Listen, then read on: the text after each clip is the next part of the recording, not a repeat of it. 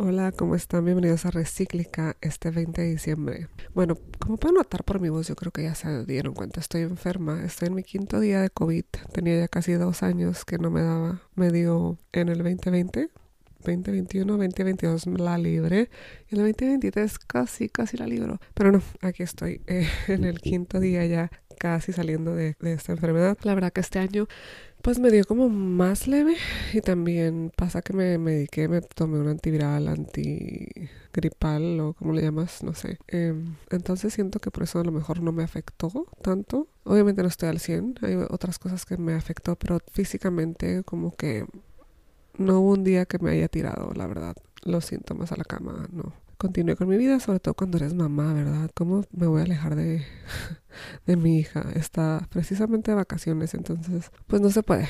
La vida siguió y, pero las, lo que sí, sí he notado mucho, y es lo que quiero compartir con ustedes, es en el estado anímico. Había tenido unas semanas como de mucha claridad de qué es lo que quiero, qué es lo que voy a hacer y cómo voy a empezar el 2024, cómo lo quiero terminar, y de repente me da COVID aunado este podcast se llama Recíclica. ¿Por qué? Porque somos seres cíclicos. Nacemos, morimos. Ahorita estoy otra vez en mi PMS. Parece que siempre ando grabando cuando estoy en mi PMS. Pero creo que es el momento en el que uno, como mujer, se siente con más introspección. Y entonces sientes como que te llegan y te agolpan todas esas ideas. Y luego ya, el, la siguiente fase, la siguiente etapa, pones en acción lo que estuviste pensando. Bueno, en este momento me he sentido así como muy para adentro pero es diferente porque no veo claridad en mí.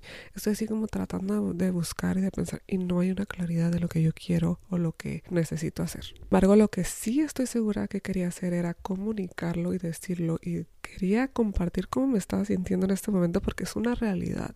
Y yo creo que no todo el mundo está cerrando el año festivamente, súper contento, súper claro, sí, ya se va a acabar el año, iniciemos, yo creo que no. También está esta contraparte de las personas que nos sentimos así, que a lo mejor en algún punto del año sí sabíamos a dónde íbamos y ahorita estamos así como que, pues no sé, así me siento. Está como muy, muy, muy, mi panorama está como lleno de neblina y no sé a dónde voy, como que ok, sé que quiero caminar, avanzar hacia adelante, pero no estoy viendo el objetivo. Y me doy cuenta también que estoy donde siempre quise estar, ¿ok? Es como le pedí al universo, a la vida, a quien tú quieras, que yo quería estar aquí donde estoy ahora, que quería tener lo que tengo ahora. Y lo tengo. Y estoy en el lugar adecuado, en el momento, en el tiempo, todo. Sé que lo tengo, pero no sé por dónde empezar. Y en este momento, o sea, me viene a la mente una referencia de Ryan Holiday. Todo este año como que toda me encontré con Ryan Holiday y fue como agregar como ese punto de vista desde la perspectiva estoica. Él tiene un libro que se llama Stillness is the Key o La quietud es la clave, no sé si sería, la quietud es la clave, ajá, es en español. Lo que él quiere decir en este libro es que cuando estás en un momento en el que no estás haciendo nada, o sea, como yo ahorita, que te permites descansar, que te permites decir, ok, voy a ver mi vida desde este punto en el que no me estoy moviendo, no estoy haciendo nada, no necesito hacer nada o no puedo, porque a veces, aunque uno quiera hacer cosas, yo, yo quisiera ya andar fuera en la calle, pero no puedo. Entonces dice que cuando estás en quietud es cuando puedes ver tu vida, cuando estás en quietud, en los momentos de quietud y de calma, puedes encontrar claridad, propósito y la habilidad de tomar mejores decisiones. Remarca la importancia de estar solo, estar solo, de tener esos momentos en los que puedes estar contigo mismo y no estar viendo el celular ni estar escuchando podcast, sino escuchar a tu inner self, escucharte a ti mismo, sentarte, escribir y reflexionar a lo mejor. Bueno, a mí sí me gusta mucho escribir, no sé a ustedes, pero la forma en la que yo como que saco lo que tengo dentro de mí es escribiendo. Entonces a veces voy y leo lo que escribí, ¿no?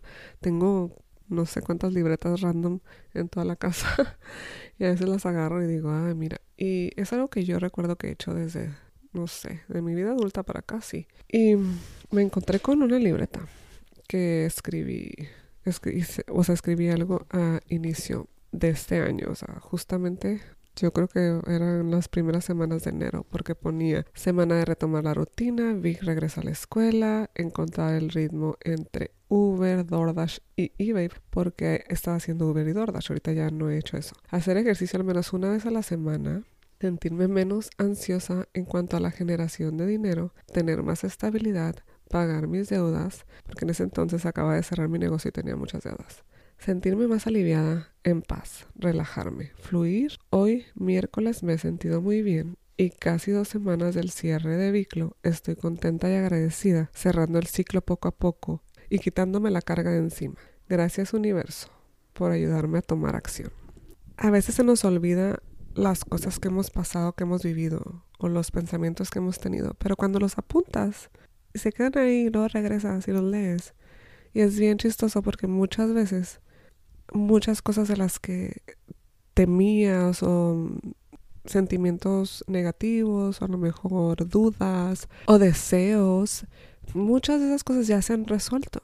Aquí yo puedo ver, o sea, lo que yo escribí, muchas cosas están resueltas ya. Terminé de pagar mis deudas con de lo de mi negocio. Hice ejercicio más de una vez a la semana. Fluí demasiado, estoy fluyendo demasiado hasta el punto ahorita en el que estoy así como ya ya quiero parar, ya no quiero seguir fluyendo, ya quiero tomar acción. Y pues es una forma como de manifestar, ¿no? Cuando lo pones en papel, siento que sí es una forma de manifestar, porque esto yo lo escribí y creo que lo volví a leer después y ahorita. Entonces, a casi un año después, lo habré leído un par de veces, pero sí te ayuda mucho como ir, regresar y leer lo que has escrito. No es la única página que yo escribí, entonces me sorprendo cada vez que vuelvo y leo porque la verdad que han sido muchas cosas que se han logrado y que han cambiado y que han mejorado. Entonces sí te recomiendo mucho que hagas eso, que de alguna forma a lo mejor en tu teléfono eres más tecnológica, para mí me gusta el papel y la pluma y vayas y regreses y leas. Escribe algo ahorita, ahorita que ya estamos finalizando este año, qué es lo que quieres hacer, cómo te sientes y ve y regresa y léelo un año después. Te vas a sorprender. Y bueno, quiero cerrar este podcast con una reflexión que nos ayude si te sientes como yo en este momento, como que sabes hacia dónde quieres ir, no sabes ahorita qué pasos vas a tomar, quieres tomar, pero sabes que quieres continuar y quieres seguir hacia adelante. Pero estás finalizando el año así como con una visión medio blurry, como yo. Que sepas que no eres la única, estoy segura que hay muchísimas más personas sintiéndose así. Entre todo esto, ayer me encontraba en el Instagram y este año también he seguido como cuentas que llenen más, me llenen más, me aporten más, ¿no? Y una de las cuentas que sigo hizo share de un reel de una autora que se llama Patience Tamara o Tamara, no sé. Creo que ella también tiene un podcast pero no sé, apenas la descubrí ayer y estuve viendo muchos reels que tiene. Tiene dos libros, uno que se llama The Way the Light Shines y tiene otro que se llama Dear Self. Entonces ella estaba leyendo un fragmento de su libro, de su último libro, y me gustó muchísimo para compartírselos. Lo traduje al español porque ella lo lee en su Instagram, lo puedes buscar el reel. Y bueno, se los voy a leer, espero que les ayude para finalizar este año, como sea que te sientas. Recuerda rezar por la fuerza para cargar tus sueños. Recuerda pedir paciencia para pasar las luchas que vas a enfrentar.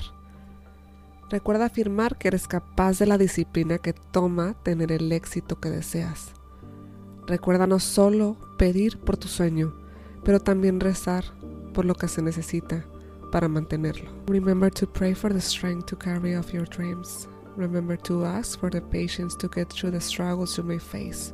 Remember to affirm that you are capable of the discipline it takes to have the success you desire. Remember to not just pray for the dream, but for also pray for what it takes to keep it. Bueno, quise también ahí meterle la versión en inglés que es la original. Y si quieres buscar su Instagram, voy a dejar aquí su arroba y para que lo escuches de su voz. Muchas gracias por haber estado aquí, por escucharme. Voy a ser más consistente el próximo año, eso estoy segura. Que tengas unas felices fiestas y un inicio de año muy, muy bonito. Nos vemos pronto. Ciao